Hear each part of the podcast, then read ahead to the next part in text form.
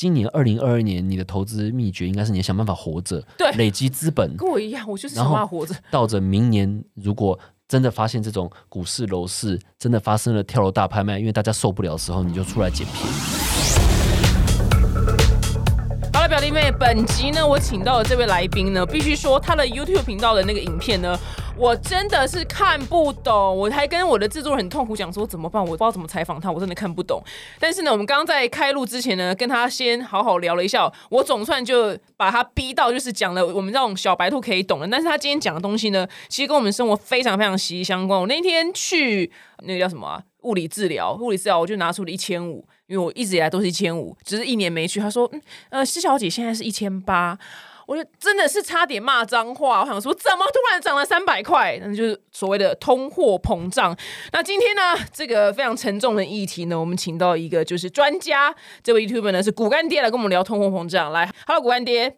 Hello Hello，大家好，表姐好，各位表姐的听众大家好，我是 Sean，呃，要叫你骨干爹像。都可以啦。对就骨干爹本来是频道名称，嗯然后我就叫 Sean，但是对啊大家现在都叫习惯，对啊，我都叫你骨干爹，我就哎所开心，以也也就是也也不分了，都可以。OK，没问题。你刚刚听大家介绍一下你的原本的工作背景是什么？你为什么这么懂这些事情？好好，那个我本来在香港跟新加坡从事金融业啦，我本来是在新加坡从事利率选择权的交易员，跟在香港的一个避险基金从事总经分析师，所以我就是研究全球的总体经济啦。嗯，就是说现在央行要升息还是降息啊？现在钱要从哪一个国家流到哪一个国家、啊？嗯然后现在东西什么资产会涨，什么资产会跌啊？这样子，哎、你有看过六人行吗？有有当然有。你很像那个 Chandler，就是 就是他讲的职业，他周遭朋友有点搞不懂他在做什么。我记得，我觉得你的朋友应该也会哦，像哦，他金融啦，金对，融就是金融业啦，对，只能讲一种很金融业，对，因为你刚刚讲了两个名词呢，我的确是听不懂。好，那像我跟你讲，因为嗯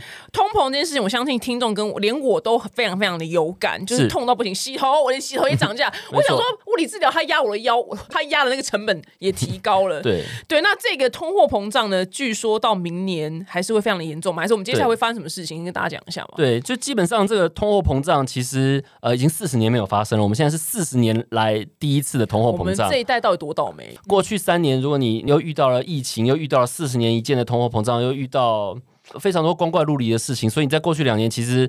获得了非常多经验值啦，我们。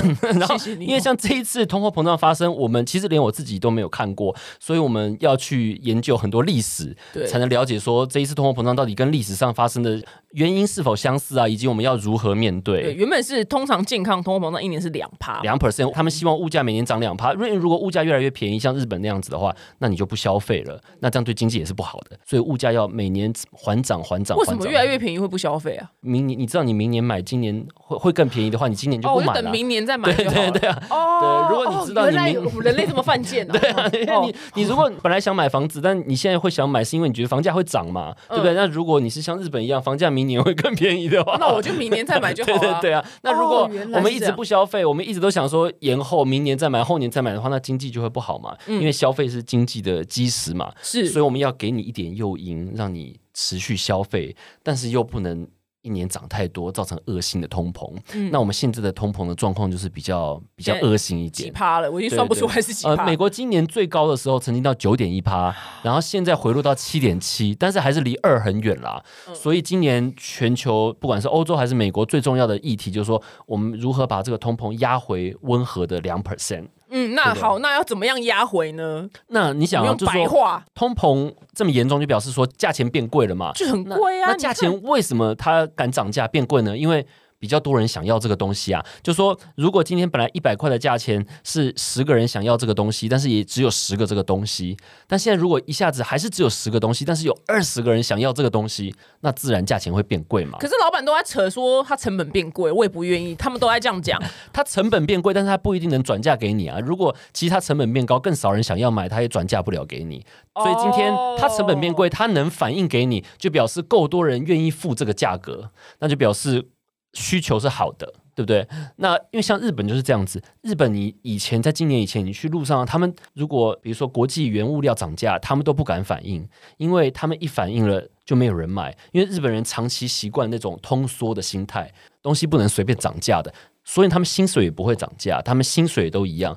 但是，所以日本经济就长久陷入一个比较比较死水的状态啦。所以这个世界就是不想要像日本那样子，所以这个世界需要每年东西有涨价，但是涨一点点、一点点，给你这个消费的动机。嗯，这样子。那现在是比较比较困难的，一口气好像把十年份涨完了。没错，我们现在一口气把十年涨完，那这样反而不好了，就是说一直涨价会造成很大的问题。所以我们现在要想办法让价钱回来。那价钱要怎么回来呢？就是我刚刚讲到的，本来十个人买这个东西，后来变成二十个人要买这个东西，这个钱就变贵了。那我们现在就要让这个二十个人变回只有十个人想买，或是甚至变回只有五个人想买，价钱一定掉嘛。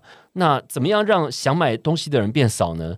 你可能就是要变穷，或者是你觉得你自己变穷了，让人觉得自己变穷最好的方法呢，就是你的身家要大跌，比如说股票要跌，房房市要跌。对，因为如果你本来手上的台积电值一千万，嗯，今天忽然只剩下五百万了，你会觉得你跟去年相比变穷了五百万，你自然就比较。出手不会那么阔绰我跟九妹就会说，他还有五百，我们是往那边走了。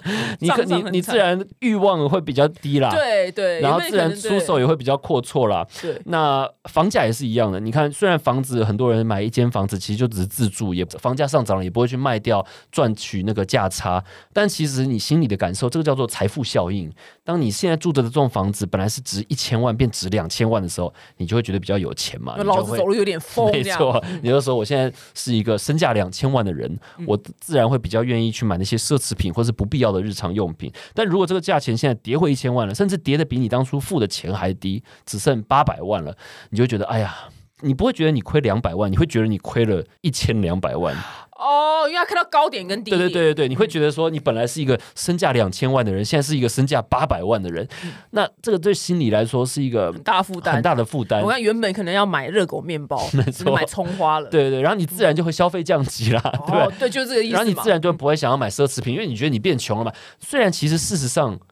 不一定有变，因为那就是你自住的房子嘛。那自住的房子八百万、一千万、两千万，其实你都是住在里面，你也不会拿去套现或怎么样的。其实实质上没有改变，但是你心理上是改变的。嗯，那所以现在我们就是美国的央行，他们就希望做这种，这叫做反向的财富效应，让你觉得你现在是变穷的，让股市下跌，房市也下跌。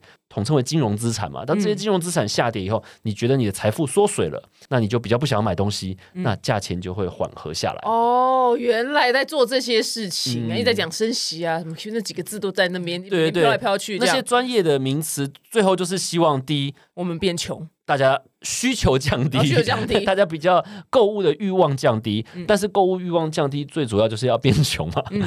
那最简单的就是让你的股票跟呃股票上大家应该都非常有感的。对啊，因为今年其实台股跌了二十 percent 左右嘛。那我每天开 app 都是以咪牌的方式。对，去年的时候你知道，去年股票最热的时候，常常就是开盘的时候登入不进去，所有人都在登入。今年就没有这个问题，因为今年很多人都很多个月没有开那个 app 了，因为看了会心情 可能会。有点想要去顶楼，对对对，或者是怕自己心情受不了，会想要停损或是怎么样。对对，所以今年很多人都不看了，所以今年 app 特别顺畅，很 顺畅。对对。但我想，这个打击通膨第一步就是这样子，就是说我们让金融资产的价格变低，也够痛，让我们心情变穷。但是这样不一定能达到效果。嗯。因为其实你看台股今年虽然跌二十 percent，但是我不知道，虽然大家哀哀叫，但是因为我经历过二零零八年那个金融海啸的时候，那。其实那时候真的是大家的状况比现在更惨，大家都已经失业啊，没有工作啊，对于整个经济的前景非常的悲观。但今年我觉得大家虽然股市跌了二十 percent，但是呃，好像其实消费降级的。状况没有太明显，你看那日本料理，对日本料理还是订不到。就是说，在高端的还是因为去年股市涨太多了啦。二零二零年跟二零二一年股市跟房市都涨太多了。现在虽然股市跌了二十 percent，但是其实还没有跌回呃疫情前呐。所以他只是把他的去年赚的钱吐出来，所以有可能不够痛。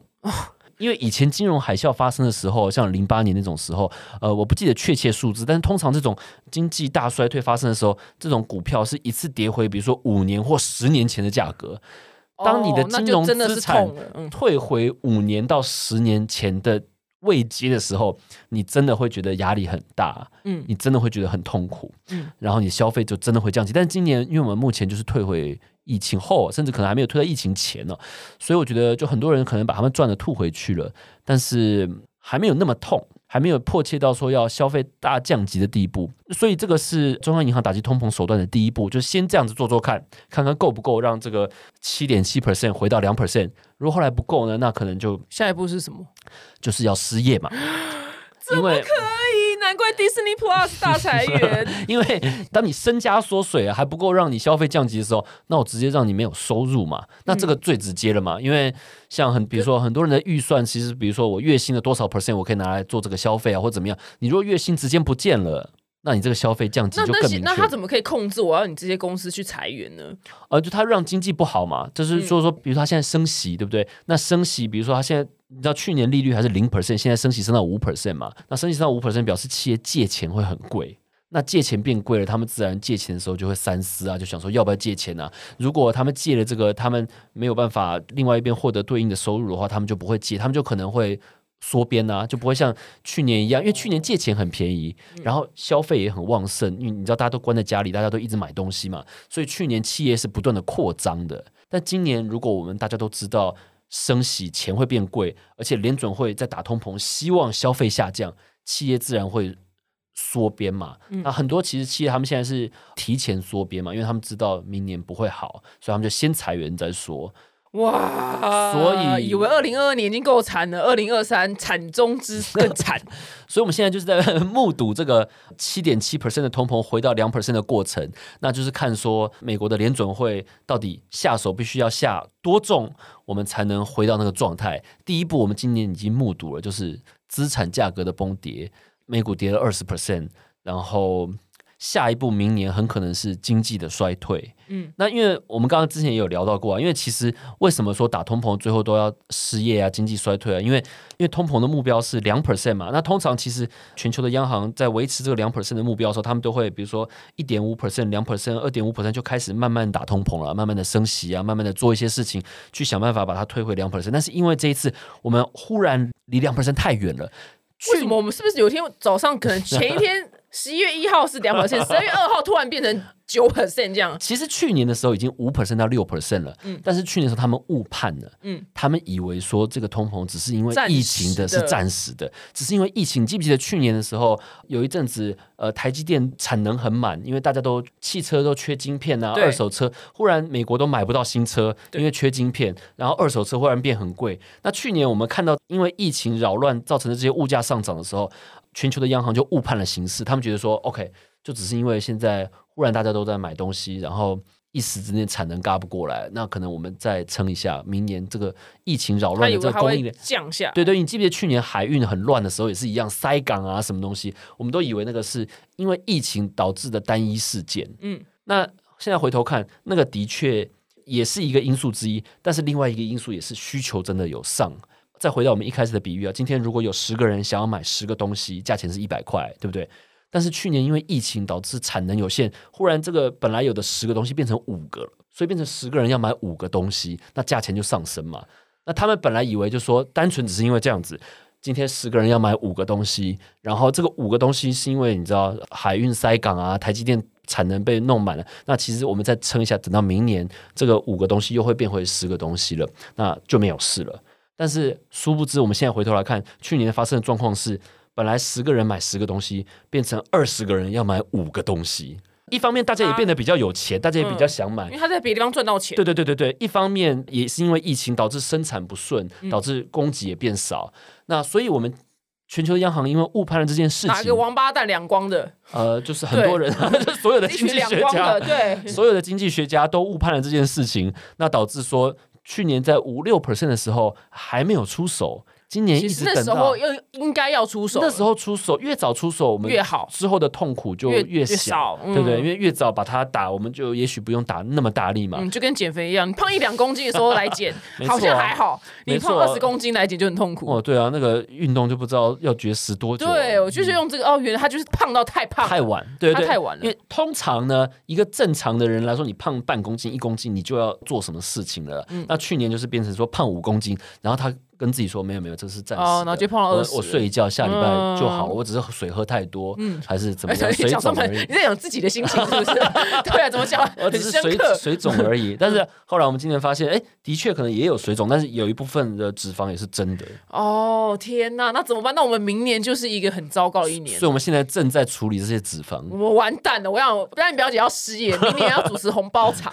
我就是跟我助理说，我明年要去主持红包场了。对啊，明年目前看起来就是众说纷纭啦，就是说有些人比较乐观的人，他们就觉得说，哦，没有啦，其实股票今年已经跌了二十 percent 了嘛，也许这个七点七 percent 的通膨就可以，明年应该就会自然滑落到两 percent 了。但是这个众说纷纭，我自己是没有那么乐观啦，因为根据历史的经验，通常当我们看到这种很夸张的数字的时候，其实打通膨的力道已经无法拿捏了，最后的结果都是打太用力。就拿你的减肥的故事来比，就最后都可能是过度减肥啦。哦，就是最后都是因为你不知道你要怎么样减肥才会达到刚好能回到你原本那个体重，所以你过度减肥，然后最后都是把身体搞坏。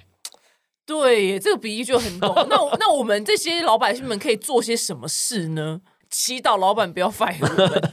对啊，就是要可能要谨慎一点嘛。就是说，通常呢，通常如果到最后经济衰退了，就是说打通膨的终点如果是经济衰退的话，那明就表示明年可能失业率会往上飙。上那个时候通常就表示说股市还可以再跌，因为那时候大家都没有钱的时候，金融资产的价格呃通常都会更低嘛。那但是那个时候如果你手上还有钱，那就是最好的长期入场的时候。OK，通常在经济发生衰退、资产价格下跌的时候，大家都恐慌的时候，那个就是一个周期的终点，一个经济循环周期的终点，也是一个另一个经济循环周期的起起点嘛。点，嗯对对对，那那个时候通常因为大家都没有钱，所以东西会变得比较便宜。那你如果有子弹，那就是一个很好入手的时候。那明年会是除了是买金融商品，那买房子也会是一个不错的对啊，因为房子其实也是一种，也是是一半个金融商品。那房价，譬如它它可能好原本八百，然后前两年涨到一千二好了，嗯那它明年会变成八百吗？也不会。嗯，不知道了，因为如果我们拿美国的例子的话，去年的三十年固定房贷是大概二点多 percent 嘛，现在大概七 percent 左右了。嗯，贵到爆炸。贵到爆炸，而且拿美国为例子的话，现在是房价比以前贵，房贷又比以前高，他就是不让你买房，所以你对，所以你要付的钱多了非常多嘛。那所以第一步，但是因为房价这个东西，这个市场跟股票不一样，流动性太低了，所以它价钱动的没有那么快。第一步通常都是成交量开始萎缩。那我们现在已经看到成交量萎缩了，那通常成交量萎缩，下一步就是价钱。会往下，那只是看是往下多少，什么时候发生而已。哦，原来所以举个简单的例子啦，如果明年够多人失业，够多人手头嘎不过来，那他们需要把多买的房子卖掉，那房价就可能下跌的比较多。那如果没有那么多人失业，就可能下跌的比较少，这个要看状况。了解，但是但是应该不会上啦，就是说房价是绝对不会涨了，只是看我们看说明年能跌多少。很棒，我就是在等这一刻。哦我一直我一直没有买房，我就在等这一刻。对，因为前两年去呃疫情那两年，有时候朋友他说他去台中下斡旋军，他台中在高铁一半，他那个房子就卖掉了，哦，对啊，就是都是用这样子的状态。难怪台湾的房市去年真的是很夸张，你看那个竹北也是，甚至是高雄台积电要去盖厂，那个周围的房子都都炒。对我听到那个房价，哎那不是乡下吗？怎么现在变成一个 就是很荒唐的价钱这样子？对对对，好，我们就等明年。我们不是韭菜的这些人，对我们没有坐上高铁要下去下斡旋金的人。那因为这个降温会是个好消息，但最近是通膨是有稍微降温，可是所以美股有大涨嘛？对啦，最近美股大涨，但是今年是这样的，股市通常都会预期后面会发生什么事情，所以他们就会先行反应。美股现在又要预期说明年他们觉得通膨会降温，然后他们就自己先涨了。但是这不一定是对的，因为其实又来又误判，因为今年七八年暑假的时候，他们也预期过一次，后来九月就大跌回来了。那我个人认为是误判了，就是又误判这些王八蛋。我个人，我个人觉得明年经济会衰退，那经济会衰退的话，股票就还没有到底部。而且你要知道说，如果股票现在真的涨回去了，那回到我们一开始讨论，那通膨怎么办？对，就是一头猛兽又来。对啊，又猛，大家如果消费不降级，然后物价又上升了，那我打通膨打了一半，不是就搞笑而已嘛？嗯，所以我觉得，在通膨更确定回落之前，股市其实没有持续上涨的所以明年是熊到差不多，呃应该也是啦。我目前的想法是，我觉得经济衰退会发生在第一季或第二季，嗯嗯，那那可能是状况最严峻的时候，所以股市也有可能在状况最严峻的时候的附近前后，找到一个比较低的的慰藉了。OK，各位深呼吸的时间到了，以为二零二二年已经够惨了，没有想到居然好像也没有到最底部。我觉得今年在很神奇，就是说股票跌了这么多，但是我身边的人，我觉得消费降级的很不明显。到底是为什么啊？对啊，这这一步为什么会让他们没有痛感？就大家嘴巴上就说啊，就是股票跌了好多啊，为大家都？在哀嚎啊。但是我不觉得身边的人买东西就买比较少啊，或者是变得比较拮据啊，或怎么样，没有，因为但是你混的都是有钱人啊，没有没有没有，就是说实话，现在你去比如说台湾的旅馆啊，或是说餐厅啊哦，全满，根本都订不到啊。对，真的 你。要吃个饭什么根本订不到，哇，岛内旅游有多难订啊！所以我真的就是没有感受到说消费降级的感觉啦。但是你通常通膨要打，消费就是要降级，一定要。降级它才能。对对对大家不要出门 消费好不好？大家可以不要出门消费嘛。对啊！而且有时候我看这个股票一直上涨，我觉得很烦，因为你想想看，股票一直上涨，就表示你。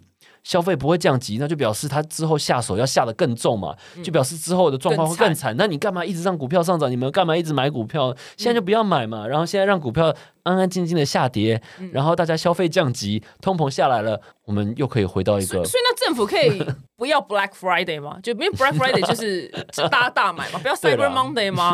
不要双十一吗？这可能不行啦，但是他们的工具是不一样的啦，就是说他们像美国管通膨的是这个联准会嘛，中央银行嘛，那它的工具就是升息跟缩表啊。他去年印钱，今年把那些钱收回来，他想办法让世界上钱变少。他想办法让你，或者是让一般人，或者是企业借钱变得很贵。他通常是用这种方法他就要让我们变穷。对，他让你那明年如果房价又掉下来之后，但是那时候借钱还是会很贵。很贵啊，对啊，哦就是通常东西通常东西掉下来的时候，都是因为大家都没有钱买嘛。嗯那在那个时候，有钱买的人就可以大肆采购。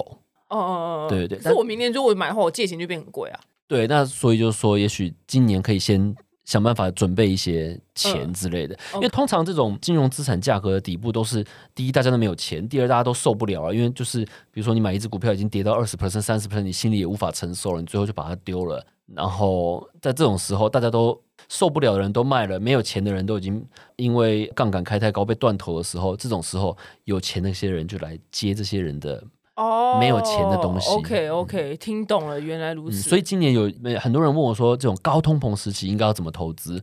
那我刚刚说，其实你高通膨时期就不要想要投资，因为金融资产的价格就是要下跌，消费才会降级嘛。在这时候，今年二零二二年，你的投资秘诀应该是你要想办法活着，对累积资本，跟我一样，我就是想办法活着。到着明年如果。真的发现这种股市、楼市真的发生了跳楼大拍卖，因为大家受不了的时候，你就出来捡便宜。对对对，原来如此，今年不用想太多。嗯，明年可能第一季可能也就先这样吧，就听着就是很绝望这样子。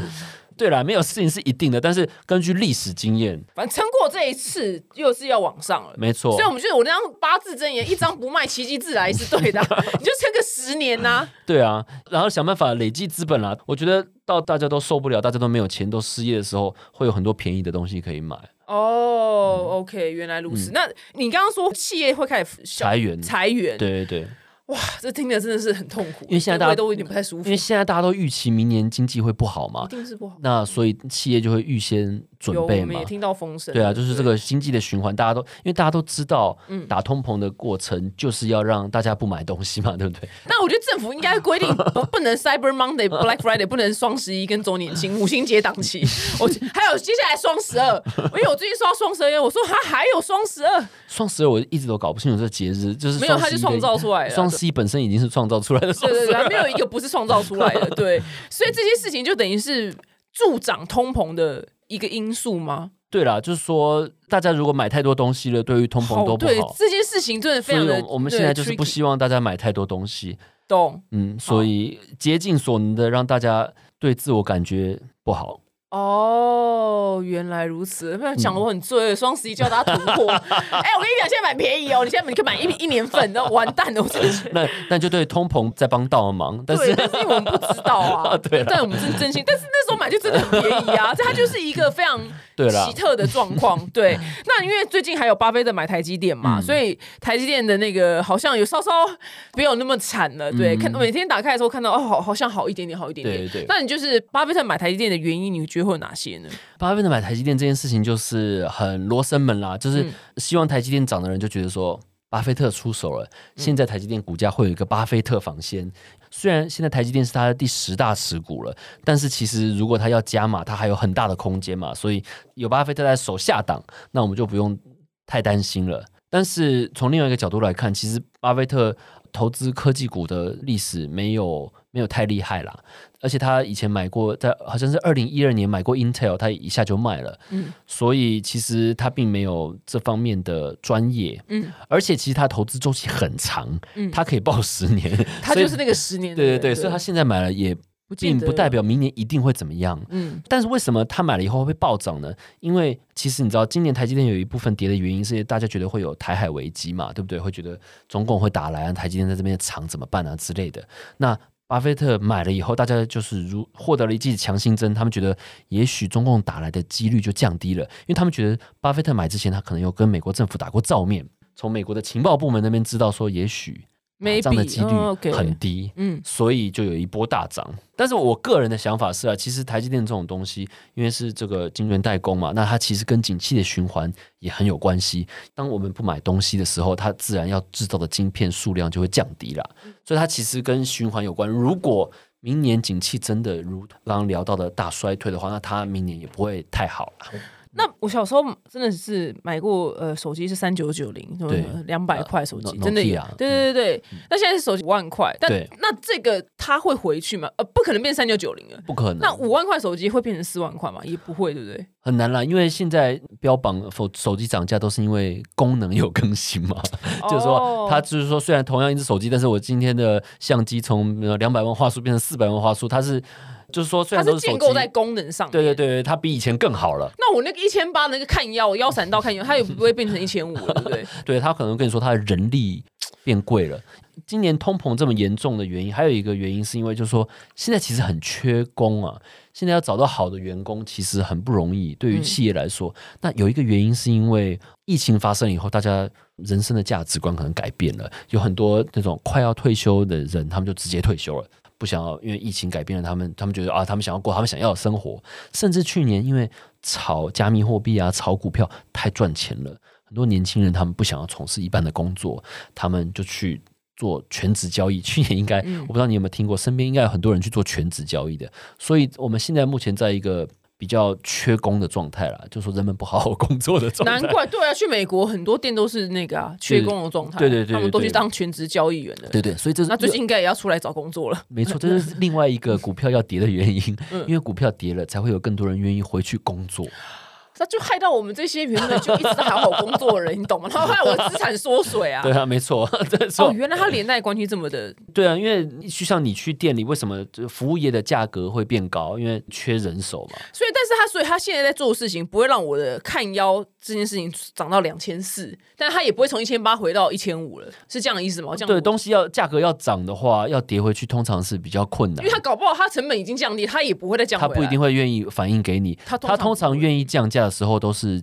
经济真的很差的时候，他原本腰断了也没关系，我没有钱干就没有钱干。对对对对，没有，对他本来一天接十个客人，那现在只剩两个的时候，他就会降价了。哦，好，我们大家腰痛的，我们先忍一忍，好不好？我们先 hold 着，我们不要去看腰，因为那个是我最近最惊讶的事情，三一涨，那很多精品也涨啊，精品都在双十一过后大涨，香奈也又涨十趴，什么二十趴这样。对，那我也不是，因为我没有在买，所以是还好。嗯嗯，对，但是我也不是很懂他们涨价的逻辑是什么。呃，对了，就说成本，我相信成本都有变贵啦，因为人工的成本也变贵了。现在，但是他有没有办法把这个涨价的成本转嫁给你？还是看够不够多人要买嘛？OK，对不对？如果还是有够多人付得起的话，它就涨得起啊。那如果大家都失业了，没有够多人付得起，它就不敢涨了。哇，希望我不是那个失业，希望我们都可以好好的活着。那因为一直以来采访很多财经专家，然后他们就说，人要投资才可以抗通膨两趴嘛。那现在已经超越两趴了，那我们上班族或小资族要如何就是对应？通膨呢？我就我觉得，通常我们说要持有资产才能抗通膨，那是指的是温和的通膨啦。对，就说如果今年现在物价每年就是涨两 percent，那你就必须要持有股票啊，或是房地产，才能跟上那两 percent 的涨幅嘛。但是当通膨已经变成就是七八九 percent 恶性的时候，那东西就是会跌啦。就是所以，如果投资的话，投资的建议会是觉得说，今年想办法活下去，嗯，不用想太多，等到经济衰退的时候。